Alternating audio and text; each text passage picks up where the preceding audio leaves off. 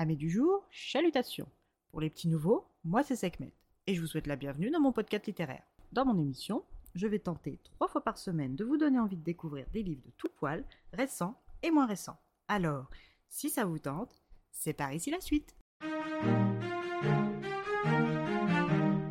Aujourd'hui, je vais vous présenter Ces plaisirs violents de Chloé Gong, publié aux éditions Sabran. Dans ce roman, nous nous retrouvons plongés dans la Paris de l'Orient, la New York de l'Asie, la bien nommée ville de Shanghai.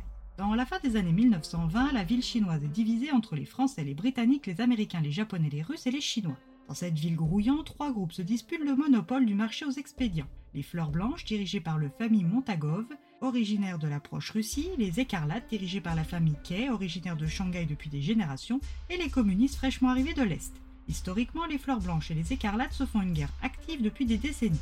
Et même si Juliette Kay et Roman Montagov ont tenté dans leur enfance et leur adolescence de l'oublier, leur gang et leur famille ne leur ont pas permis. Lorsqu'ils avaient une quinzaine d'années, Juliette et Romain ont commencé à avoir des sentiments l'un pour l'autre découlant naturellement sur une liaison. Mais quand le père de Romain et chef des Fleurs Blanches l'apprend, c'est le drame. S'ensuit un massacre dans les rangs des Écarlates. Juliette sait que cette attaque ne peut venir que de la trahison de Romain et se promet de le lui faire regretter. Les parents de Juliette, craignant pour leur unique héritière, décident de l'envoyer étudier aux États-Unis pour sa sécurité et ne la rappelleront que 4 ans plus tard. Nous retrouvons Juliette, elle est maintenant âgée de 19 ans et a bien plus de sang sur les mains que le commun des mortels. Elle maîtrise les dialectes locaux ainsi que le français et l'anglais. Elle est une tueuse réputée que tout le monde craint à juste titre et est en train d'apprendre concrètement son futur rôle de chef de la famille des écarlates au sens large. Accompagnée de ses cousines et uniques amies, Rosaline et Kathleen Lang, fille du frère de la mère de Juliette, elle s'occupe des petites missions de recouvrement ou de remise dans les starting blocks de certains de leurs partenaires. Juliette aimerait commencer à apprendre aussi la partie politique de son futur rôle, mais son père se refuse à le lui enseigner présentement. Juliette se sent pressée car derrière elle, toujours en embuscade, rôde son cousin Tyler, lui aussi âgé de 19 ans. En plus de ne pas avoir été contraint à quitter son pays les quatre années précédentes, il bénéficie du soutien de nombreux membres du clan Kay, l'estimant plus apte à hériter de la direction du gang de par son statut d'homme, le rendant instantanément plus fiable qu'une femme. Juliette sait que les fleurs blanches ne sont pas ses seuls adversaires. Un jour qu'elle était avec ses deux cousines, elle a rencontré un certain monsieur Walter Dexter, négociant anglais, venu discuter avec elle de la possibilité de faire affaire avec son organisation. Lui était en possession d'une nouvelle drogue et il avait besoin de l'écouler en sécurité, et pour cela il voulait le gang des écarlates. Juliette, n'étant nullement intéressée par la proposition de ce petit négociant prétentieux, lui oppose un refus ferme, catégorique et sans appel. Une fois la conversation terminée, elle croit halluciner quand elle voit arriver en territoire écarlate en plein milieu de son cabaret l'héritier des fleurs blanches, Roma Montagov. Tout aussi surpris qu'elle de la voir, après 4 ans, Roma garde son sang-froid. S'il risque sa vie littéralement, c'est pour une bonne raison et ce n'est pas pour revoir Juliette. Il souhaite s'entretenir avec Monsieur Kay d'une affaire des plus urgentes et délicates. Juliette le menace, puis lui demande de s'expliquer avant d'autoriser tous les écarlates armés présents dans la salle de le tuer sans sommation.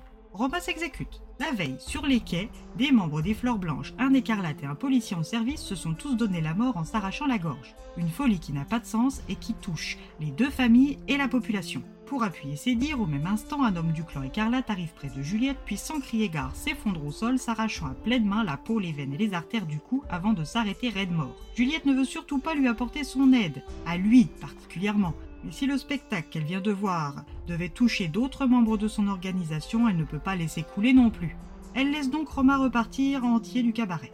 À son retour au lieu de résidence des Montagov, Roma retrouve son cousin Benedikt Ivanovitch et son ami Marshall Seo. Il débriefe avec eux sur la scène de la première manifestation de la folie. À la recherche d'indices depuis des heures, rien n'indique un quelconque début de piste. Benedict finit par tomber sur des insectes inconnus. Il décide que les emmener auprès du seul scientifique de leur connaissance, Lorenz.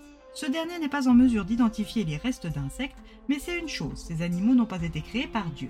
Avec ces maigres infos et la chaussure retrouvée sur le quai, Roma doit vérifier son intuition, à savoir que la chaussure appartient à l'homme mort devant lui dans le cabaret écarlate. Mais comme l'homme est un écarlate, il est dans une morgue sur le territoire ennemi, et y accéder sans aide est une mission impossible et suicide. Il va avoir besoin de l'aide de Juliette, mais la lui accordera-t-elle? Juliette, qui doit lutter contre son cousin Tyler au sein même de sa maison, saura-t-elle tirer son épingle du jeu et conserver la confiance paternelle? Ses anciens liens avec Romain seront-ils encore une fois la cause d'un bain de sang? Arrivera-t-elle à faire fi de sa rage envers les fleurs blanches et tout particulièrement Roma pour résoudre le mystère de cette folie qui semble se répandre comme une contamination de poux en école primaire? À vous de le lire.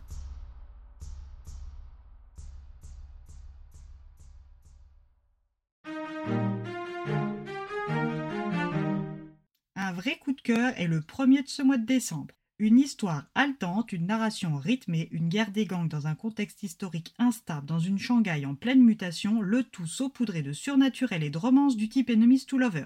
Bref, je sais pas pour vous, mais pour moi c'est le combo parfait.